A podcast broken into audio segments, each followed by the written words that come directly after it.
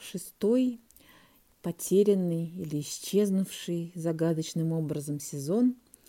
А, пытаемся восстановить справедливость и записываем эти рассказы снова. Итак, тема «Ведьмам не говорят спокойной ночи».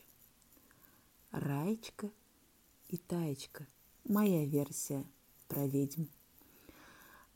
Автор Алена Гмызина – читайте, слушайте наш подкаст «Второй вторник» и узнавайте все детали в телеграм-канале «Второй вторник».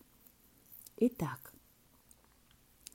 Раиса проснулась от боли в пояснице, провалившейся куда-то глубоко в живот. От оседлой работы в бухгалтерии ныл позвоночник. Поскуливал, зажатый трудовыми спазмами, воротник.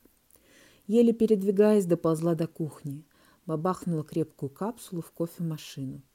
У ног терся единственный мужчина в доме – британский кот Уильям.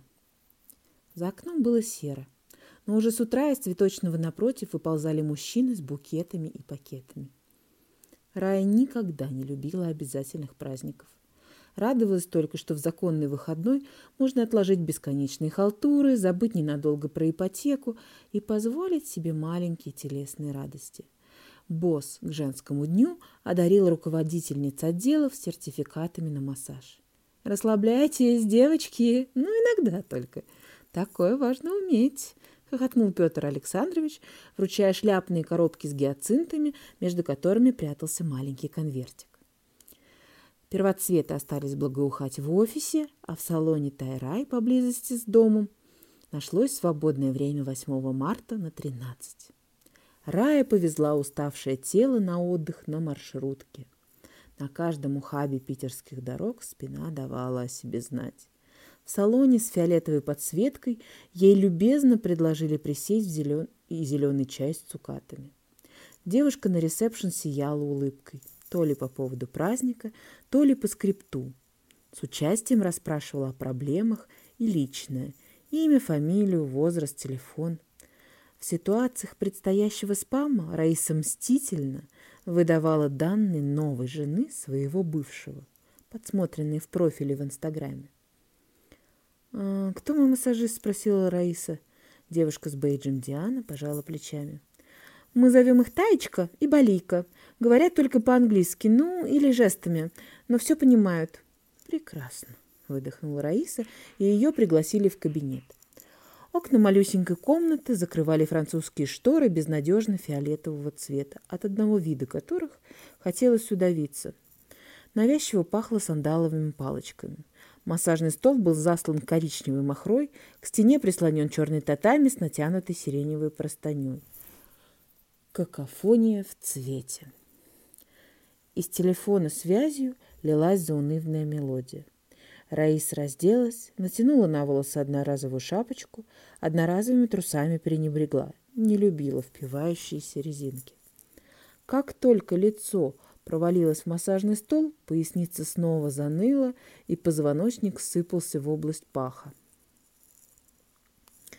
Таечка появилась из-за шторы неожиданно с поклоном и «Good morning!». Она оказалась компактной женщиной в салатовой униформе. От ее топтаний по ногам и спине Раиса взвыла от боли. Массажистка усадила женщину, налила в пиалу модной мутно-зеленой жидкости «From your pain» и продолжила разминать твердыми пальцами железобетонный воротник, вздыбившись от стрессов. С каждой минутой Раю отпускала. Уходили мысли про работу, подработку, ипотеку, бросившего накануне свадьбу мужика, больную маму в кургане. Внутри теплело, просыпалась, захотелось застрять в этой странной комнате надолго. При заботливом массаже живота и груди слезы вновь потоками заструились из глаз Раи. Руки на бедрах и ступнях пробудили нестерпимое желание, чтобы это вообще никогда не заканчивалось. Несостоявшийся муж и другие никогда ее так умело не гладили. Ру- рука Раисы инстинктивно обхватила Тайку за шею и притянула к себе. Через полчаса Раиса бодро вышла из кабинета, умасленная и насквозь пропахшая сандалом.